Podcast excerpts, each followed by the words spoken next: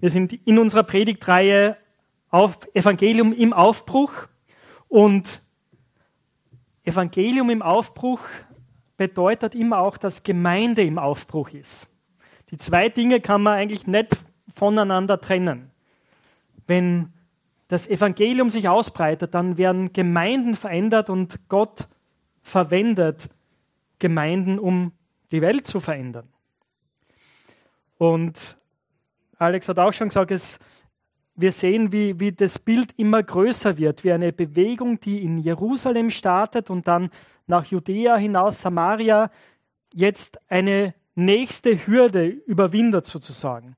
Und in einer Großstadt, wahrscheinlich der drittgrößten Großstadt im Römischen Reich ankommt, in Antiochia in Syrien. Und das Gewaltige dran ist auch, oder ein Aspekt, der großartig dran ist, es sind Flüchtlinge, die das Evangelium dorthin bringen.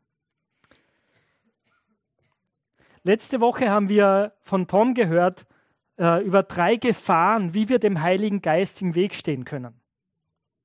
Und heute in unserem Text werden wir uns drei Aspekte anschauen, drei Kennzeichen einer Gemeinde, wo der Heilige Geist wirken kann.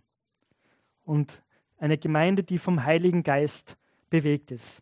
Ich lade euch ein, jetzt mit mir die Bibel aufzuschlagen oder zu eurer App zu gehen. Äh, wir sind in der Apostelgeschichte im 11. Kapitel und wir werden die Verse 19 bis 30 anschauen miteinander. Also Apostelgeschichte 11, die Verse 19 bis 30. Ich lese heute aus der Elberfelder Übersetzung. Apostelgeschichte 11 ab Vers 19. Die nun zerstreut waren durch die Bedrängnis oder Verfolgung, die wegen Stephanus entstanden war, zogen hindurch bis nach Phönizien und Zypern und Antiochia und redeten zu niemand das Wort als allein zu den Juden. Es waren aber unter ihnen einige Männer von Zypern und Kyrene, die, als sie nach Antiochia kamen, auch zu den Griechen redeten indem sie das Evangelium von dem Herrn Jesus verkündigten. Und des Herrn Hand war mit ihnen. Und eine große Zahl, die gläubig wurde, bekehrte sich zum Herrn. Es kam aber die Rede von ihnen zu den Ohren der Gemeinde in Jerusalem. Und sie sandten Barnabas aus, dass er hindurchzöge bis nach Antiochia. Der freute sich, als er hingekommen war und die, Gemeinde, und die Gnade Gottes sah, und ermahnte alle, mit Herzensentschluss bei dem Herrn zu verharren. Denn er war ein guter Mann und voll heiligen Geistes und Glaubens, und eine zahlreiche Menge wurde dem Herrn hinzugetan. Er zog aber aus nach Tarsus, um Saulus aufzusuchen. Und als er ihn gefunden hatte, brachte er ihn nach Antiochia.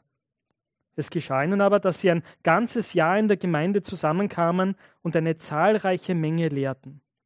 Und dass die Jünger zuerst in Antiochia Christen genannt wurden. In diesen Tagen aber kamen Propheten von Jerusalem nach Antiochia hinab, herab. Einer aber von ihnen mit Namen Agabus stand auf und zeigte durch den Geist eine große Hungersnot an, die über den ganzen Erdkreis kommen sollte. Sie trat auch unter Claudius ein. Sie beschlossen aber, dass je nachdem, wie einer der Jünger begütert war, jeder von ihnen zur Hilfeleistung den Brüdern, die in Judäa wohnten, etwas senden sollte. Das taten sie auch, indem sie es durch die Hand des Barnabas und Saulus an die Ältesten sandten. Das ist das Wort des lebendigen Gottes.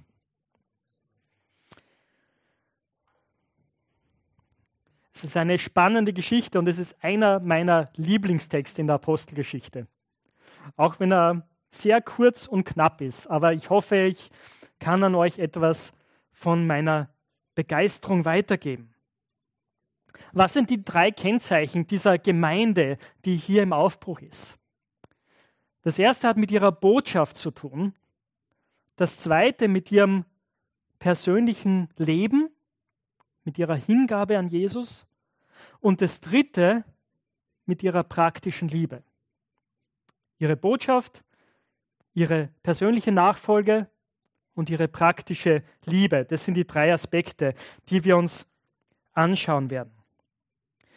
Schauen wir uns zunächst ihre Botschaft an, die Verse 19 bis 21. Und ich habe schon anfänglich gesagt, äh, diese Leute, um die es hier geht, das sind Flüchtlinge, die vertrieben wurden durch die äh, Verfolgung, die nach dem Tod von Stephanus entstanden ist. Stephanus ist ermordet worden. Äh, Saulus, der uns in diesem Text auch wieder begegnet, war dabei damals und hat es gut geheißen und er hat die Verfolgung dann angeführt sozusagen. Und diese Menschen sind jetzt als Flüchtlinge zerstreut worden, eben in verschiedene Gegenden nach äh, Samarien haben wir schon gelesen, dann Phönizien, das ist der heutige Libanon, Zypern, die Insel Zypern und bis nach Antiochia. Antiochia ist im Norden von Syrien und ist eben die drittgrößte Stadt wahrscheinlich im Römischen Reich, sozusagen die Metropole im Osten und es ist eine gewaltige Stadt gewesen. Äh, sehr internationale Stadt, ähnlich wie Wien. Äh, Leute kamen dorthin aus ja, der ganzen römischen Welt, Händler aus dem Persischen Reich und einige Wissenschaftler, Historiker sagen, ja, sogar aus China waren Leute dort in dieser Stadt. Natürlich auch viele Griechen und Römer. Und Jetzt kommt, kommen diese Flüchtlinge in diese Stadt. Und was erstaunlich ist, und ich weiß nicht, wie es euch gehen würde, wenn ihr so etwas Schlimmes erlebt hättet, dass eben Leute vielleicht auch aus einem engsten Umkreis ins Gefängnis geworfen werden, gefoltert werden, äh, ihr fliehen müsst, kaum etwas dabei habt, wovon würdet ihr reden? Wovon würden wir reden? Wahrscheinlich auch von den schweren Dingen, die wir erlebt haben, oder? Ich glaube, das ist ganz normal und, und irgendwie ganz logisch. Wir fokussieren auf das Schwere, das wir erlebt haben und das beschäftigt uns sehr oft. Was mich so überrascht an diesen Leuten ist, die Botschaft, die sie verkündigten, hatte zuallererst mit Jesus zu tun wenn ihr diese Verse anschaut, dann merkt ihr, dass die voll sind von Jesus. Das heißt hier in Vers 20, sie redeten, indem sie das Evangelium von dem Herrn Jesus verkündeten. Und dann des Herrn Hand war mit ihnen. Und eine große Zahl, die gläubig wurde, bekehrte sich zum Herrn.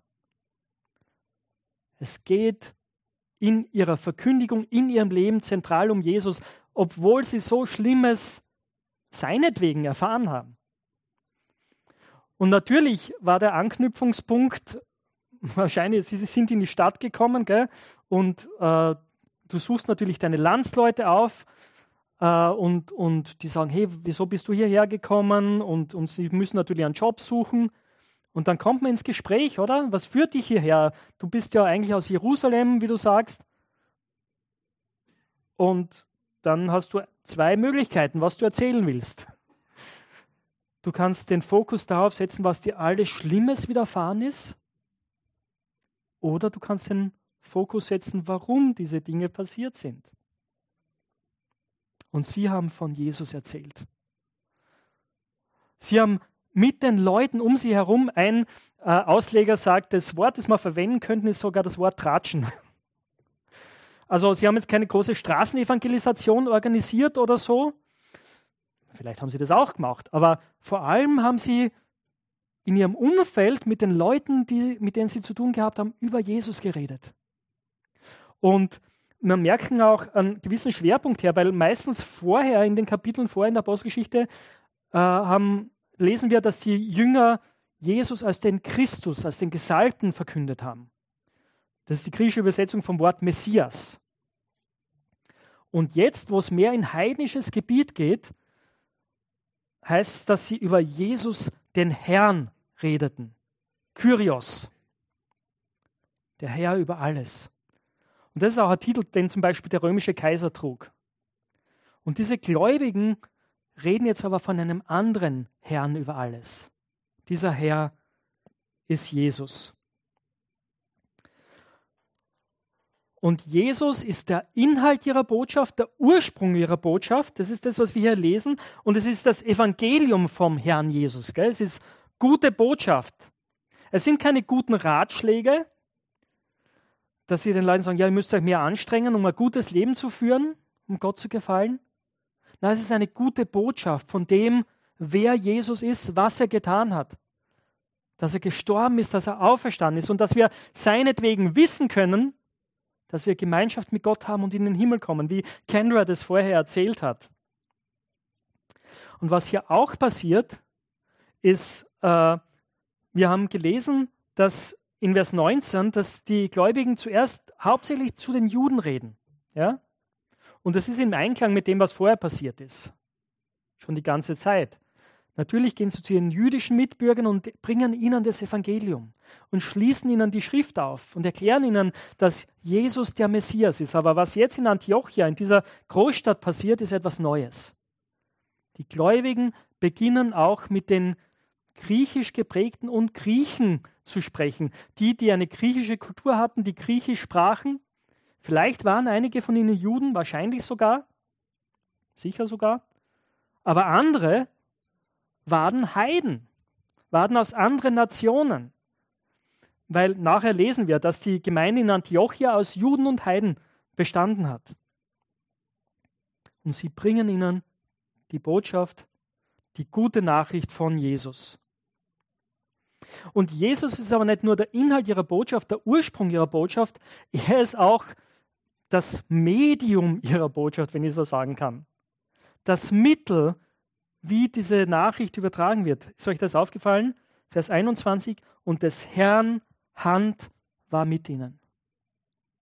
Gott selbst hat gewirkt. Durch den Heiligen Geist. Durch den Geist Jesu. Und das Resultat ist, eine große Zahl kommt zum Glauben.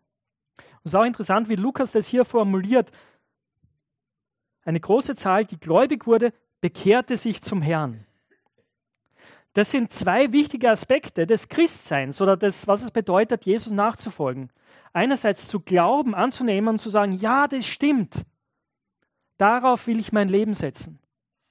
Dass Jesus für mich gestorben ist, auferstanden ist, dass er Herr ist über alles und auch über mein Leben. Dass er wiederkommen wird.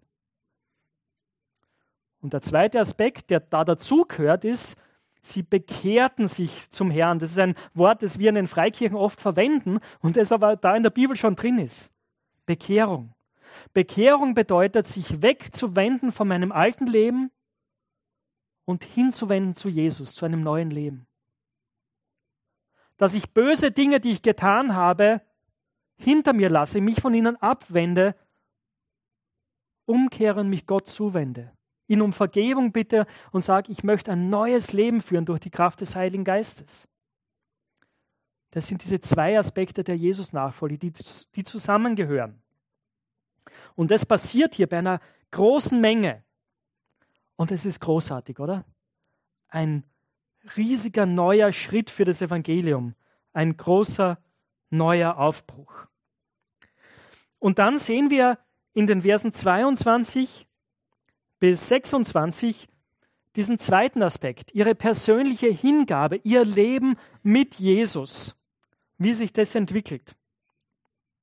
Und wir lesen in, zunächst in Vers 22, dass das, was passiert in Antiochia, diese Botschaft kommt nach Jerusalem, in die ursprüngliche Gemeinde. Wir können annehmen, dass es ihnen wichtig war, dass die Gemeinde in Jerusalem auch davon erfährt, was da jetzt passiert.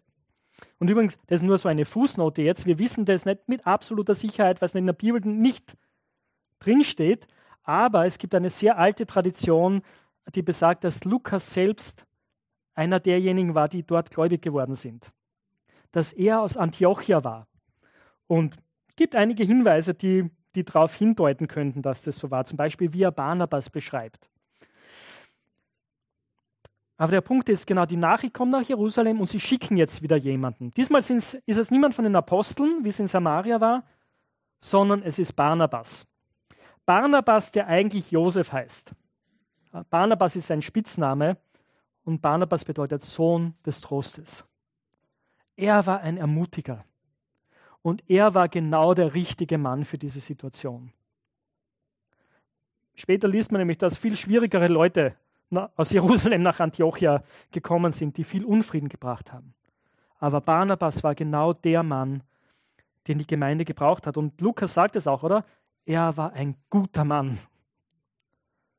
Voll Heiligen Geist und voll Glauben. Wow. Wie mein ehemaliger Kollege Peter Persson immer gesagt hat in solchen Situationen, wenn ich groß werde, wenn ich groß bin, möchte ich so sein. Ich möchte, möchte sein wie Barnabas. Und was macht er, als er hinkommt nach Antiochia, in diese junge Gemeinde voller Leben? Das erste ist, er beobachtet einmal, was da passiert. Und es ist ganz spannend, was er beobachtet und wie er das benennt, oder? Vers 23, der freute sich, als er hingekommen war und die Gnade Gottes sah. Barnabas ist ganz klar, das, was hier passiert ist, auch dieser große Sprung, dass plötzlich nicht nur ein römischer Hauptmann mit seinem Haus zum Glauben gekommen ist, sondern dass es hier plötzlich eine Gemeinde gibt aus Judenchristen und Heidenchristen. Noch nicht Christen, das kommt am Ende des Textes. Ähm, das ist Gottes Gnade, die hier im Wirken ist. Und genauso wie, dass ihr hier alle sitzt, dass wir hier sind, das ist nicht unser Verdienst, das ist die Gnade Gottes. Sein Wirken. Egal, ob du schon ganz lang gläubig bist, egal, oder, oder erst am Anfang deines Weges mit Jesus stehst, ob du vielleicht viele Fragen hast und sagst, nein, ich bin gar nicht sicher, ob ich das glaube. Es ist die Gnade Gottes, die dich hierher gebracht hat. Und er ermutigt sie dann. Er ermahnte sie alle, ermahnen und ermutigen ist im Griechischen das gleiche Wort mit Herzensentschluss bei dem Herrn zu verharren. Ganz beim Herrn zu bleiben. Da ist wieder das Wort, oder der Herr. Er ist im Zentrum. Und er sagt, bleibst dran an Jesus. Es geht um ihn. Und das ist so wichtig, dass wir das verstehen. Beim Christsein, bei der Nachfolge geht es nicht um möglichst viel von der Bibel auswendig zu lernen. Das hilft natürlich. Oder jede Menge von Geboten einzuhalten. Wir sollen natürlich ein Leben führen, das Jesus ehrt, nah, aber es geht darum, beim Herrn zu bleiben. Und dazu ermutigt er sie. Und wiederum ist das Ergebnis, eine zahlreiche Menge wurde hinzugetan. Wiederum kommen viele Leute zum Glauben während dieser Zeit, als Barnabas da ist. Und die Formulierung ist auch interessant, deswegen verwende ich heute die Elberfelder Bibel übrigens eine zahlreiche Menge wurde hinzugetan. Das legt den Fokus darauf, dass das nicht die tollen Predigten von Barnabas waren und auch nicht der Enthusiasmus der Menschen. Nein, es ist die Initiative Gottes. Es ist Gott, der hier wirkt. Es ist Gott, der hinzutut. Und sie wurden, und das ist auch interessant, nicht der Gemeinde hinzugetan, steht im Originaltext, sondern eben dem Herrn zugetan. Wiederum, es geht um Jesus. Wenn Gemeinde im Aufbruch ist, geht es immer wieder um Jesus. In der Botschaft und hier in der Nachfolge. Und Barnabas merkt auch, hey, wow, irgendwie, das ist echt eine Aufgabe, die, die ganz schön herausfordernd ist. Eben die Gemeinde wächst und vielleicht hat er sich auch gedacht, ja, äh, ich kann gar nicht in allen Aspekten, bin ich nicht so der Lehrer, der, der jetzt gebraucht wird. Und er macht etwas, was echt überraschend ist. Ähm, oder ja, überraschend ist, er ist bereit, äh, auch zurückzutreten und jemand anderen mit reinzuholen ins Boot. Barnabas ist ein Teamplayer. Er geht nach Tarsus, er lässt die Gemeinde zurück und denkt sich, ja, Gott sorgt schon für die und er holt jetzt den Saulus, damit er mit ihm gemeinsam die Gemeinde weiter aufbaut. Und dann heißt es, dass sie ein ganzes Jahr in der Gemeinde waren, zusammenkamen und eine zahlreiche Menge lehrten. Und das ist auch interessant. Zahlreiche Menge ist schon vorher aufgetaucht, zweimal. Gell? Zahlreiche Menge sind zum, hinzugefügt worden, sind zum Glauben gekommen. Und sie lehren jetzt nicht nur einige wenige, nicht nur die Elite, die es besonders ernst meint, sondern eine zahlreiche Menge. Das ist so wichtig beim Christsein. Wenn du Christ geworden bist, ist es so wichtig, dass du wächst. Nicht, dass du sagst, ja, also Bibelstudium und so und, und im Glauben wachsen, das ist nur, das was wir für die wirklich Engagierten, für Leute wie, wie den Ewald, der Pastor ist, oder die äh, Diakone, Ältesten oder Hauskreisleiterinnen und Leiter, gell?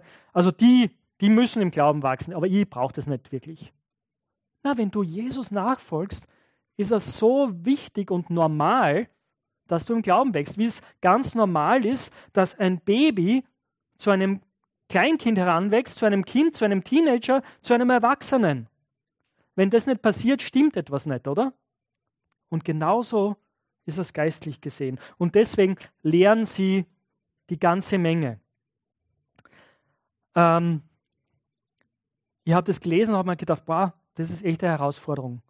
Und ich bin immer wieder im Gespräch auch mit hier, Einzelnen hier in der Gemeinde, die auch sagen, ja, das müsste bei uns noch mehr passieren.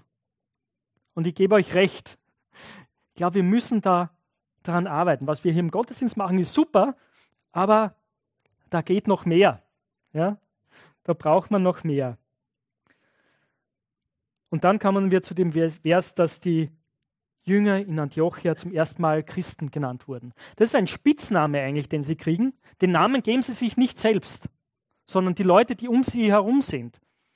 Und ich glaube, der Punkt ist, die haben nicht genau gewusst, wie sie sie einordnen sollen, weil, ich meine, sie haben kein Götterbild gehabt äh, und wenn, normalerweise, wenn du eine Religion hast, dann hast du ein Götterbild, das du anbetest, ja. Aber das hat es in, in den Gemeinden nicht gegeben. Die waren irgendwie wie Juden, aber irgendwie waren sie doch anders. Und sie haben die ganze Zeit von diesem Jesus, diesem Christus geredet. Und deswegen sagen die Leute jetzt um sich herum, das sind Christianoi. Christen ist unser deutsches Wort.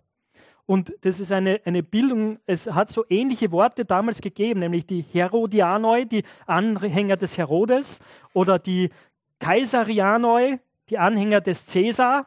Ja? Und es waren eher Worte, die aus dem politischen Begriff kamen, äh, politischen Sprache. Gell? Und das deutet darauf hin, die Leute wussten nicht genau, was, was sie mit denen anfangen sollen. Aber sie reden die ganze Zeit von Jesus Christus. Das war klar. Liebe Freunde, möge das bei uns auch so sein. Ich wünsche mir und bete, dass die Leute um mich herum nicht genau wissen, was sie mit mir anfangen sollen, aber dass sie eins wissen. Es geht mir um Jesus Christus. Dass das meine Botschaft ist, das Zentrum meines Lebens und das, was rausstrahlt, was mich verändert und was dann auch andere verändert. Ich möchte zum dritten Punkt kommen. Wir haben gehört, Ihre Botschaft, ihre persönliche Hingabe, ihr Wachstum im Glauben. Das dritte ist ihre praktische Liebe. Ihre praktische Liebe. Propheten kommen aus Jerusalem. Unter ihnen ist einer der Agabus und der prophezeit. Und wir sehen also, die Geistesgaben sind gell, lebendig hier. Und da dürfen wir auch weiter wachsen in der Gemeinde. Ist immer gut, wenn der Heilige Geist wirken kann. Und einer dieser Propheten, Agabus, sagt, es wird eine Hungersnot kommen. Und es ist klar, das ist durch den Heiligen Geist. Ähm, und tatsächlich erwähnt Lukas, das trifft dann später auch ein, aber die Erfüllung der Prophetie interessiert ihn gar nicht so sehr. Was ihn viel mehr interessiert, ist, was die Gemeinde dann tut. Vers 29. Sie beschlossen aber, dass je nachdem, wie einer der Jünger begütert war, jeder von ihnen zur Hilfeleistung den Brüdern, die in Judäa wohnten, etwas senden sollte. Also sie reden darüber miteinander und je nachdem, was man halt zur Verfügung hat, gell, nicht alle waren gleich reich in dieser Gemeinde, aber dass jeder von ihnen, das beeindruckt mich, etwas zur Verfügung stellt. Dass sie dann den Brüdern und den Geschwistern in Judäa äh, schicken wollen. Und das tun sie dann auch. Sie planen das nicht nur, sie tun es auch durch Barnabas und Saulus. Schicken sie es an die Gemeinde in Jerusalem, an die Ältesten. Ähm und das ist beeindruckend. Es ist eine Gemeinde, deren Glaube sich in Taten äußert. Und ich möchte hier äh, einen kurzen ja, Exkurs oder ich möchte einen Aspekt rausgreifen, der nicht, ja, der, der, der vielleicht nicht das Zentrum ist, aber der wichtig ist an dieser Stelle, der echt wichtig ist. Ich habe es gesagt, die Gemeinde in Antiochia war eine gemischte Gemeinde. Waren Nachfolger Jesu Christen aus, mit jüdischer Herkunft und Christen aus den anderen Nationen. Ja, bunte Mischung. Die Gemeinde in Jerusalem war eine rein jüdische Gemeinde. Zu der damaligen Zeit war Antisemitismus genauso wie heute durch die ganze Gesellschaft verbreitet. Wir haben in den vergangenen Predigten oft darüber geredet, dass es diese Mauer gab zwischen den Juden und den Nationen. Und meistens haben wir darauf geschaut, dass das damit zu tun hat, Juden sind das erwählte Volk Gottes, die Heiden haben keinen Zugang dazu. Es gibt aber auch die andere Seite. Wenn man die damalige Literatur anschaut, die damalige römische, griechische Literatur, dann sieht man, wie große Verachtung den Juden entgegengebracht wurde. Wie groß der Antisemitismus war. Und es ist heute leider nicht anders als damals. Oder? Und wir, wir haben es in den letzten Tagen und Wochen jetzt wieder gesehen. Und es ist schockierend, was passiert ist wie Antisemitismus aufflammt wieder. Und gerade in solchen Situationen ist es so wichtig, dass wir uns auch solidarisch zeigen. Ganz besonders mit unseren Geschwistern in Israel, mit jüdischem Hergrund, Hintergrund und ähm, arabischem Hintergrund, genau, äh, dass wir an unsere Geschwister denken, für sie beten, sie unterstützen aber auch, dass wir uns ganz klar deklarieren gegen Antisemitismus. Dietrich Bonhoeffer, der deutsche Theologe, äh, der zur Zeit der Nazidiktatur ermordet wurde, hat es einmal so formuliert: Wer gregorianisch singt, muss für die Juden schreien. Und das ist heute genau noch so. Ja? Ähm, das ist mir eine, ein wichtiger Aspekt an diesem Text, dass wir sagen, als Christen dürfen wir Antisemitismus nicht tolerieren, weil wir sozusagen in Gottes Volk eingepflanzt sind. Ja? Und natürlich, wie es hier in dem Text ist, unsere Verbindung ist in erster Linie wirklich zu den, den Gläubigen, ja, auch. Aber wir sollen auch beten für alle Menschen jüdischer Herkunft, dass sie Jesus erkennen, dass sie den Messias kennenlernen. So, das war mir ein wichtiger Exkurs. Aber so kommen wir zurück zur Gesamtheit des Textes. Diese Gemeinde im Aufbruch war geprägt, dass sie eine ganz klare Botschaft hatte, die Jesus zentriert war. Jesus war der Inhalt ihrer Botschaft dass er Herr ist und dass nur in ihm Rettung zu finden ist. In ihrem persönlichen Leben waren sie darauf ausgerichtet, im Glauben zu wachsen, Jesus besser kennenzulernen. Und dieser Glaube hatte ganz praktische Auswirkungen, dass sie denen halfen, den Geschwistern halfen, die Unterstützung brauchten. Dass sie hier aktiv geworden sind. Und das eben, deswegen möchte ich uns auch ermutigen, zum Beispiel ganz aktiv zu sein bei Mosaik. Ja? Auch wenn es da noch um noch nicht Geschwister geht.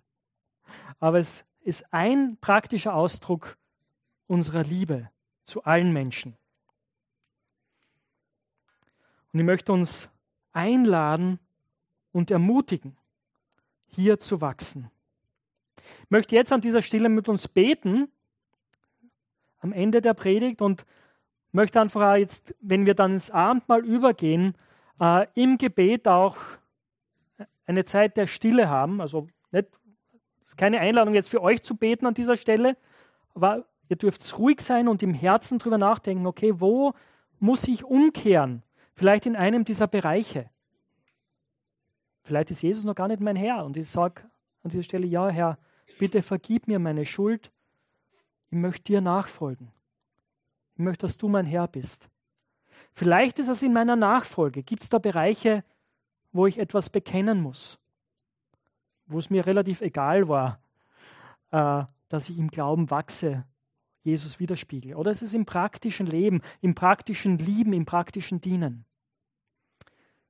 So, lasst uns jetzt still werden und miteinander beten.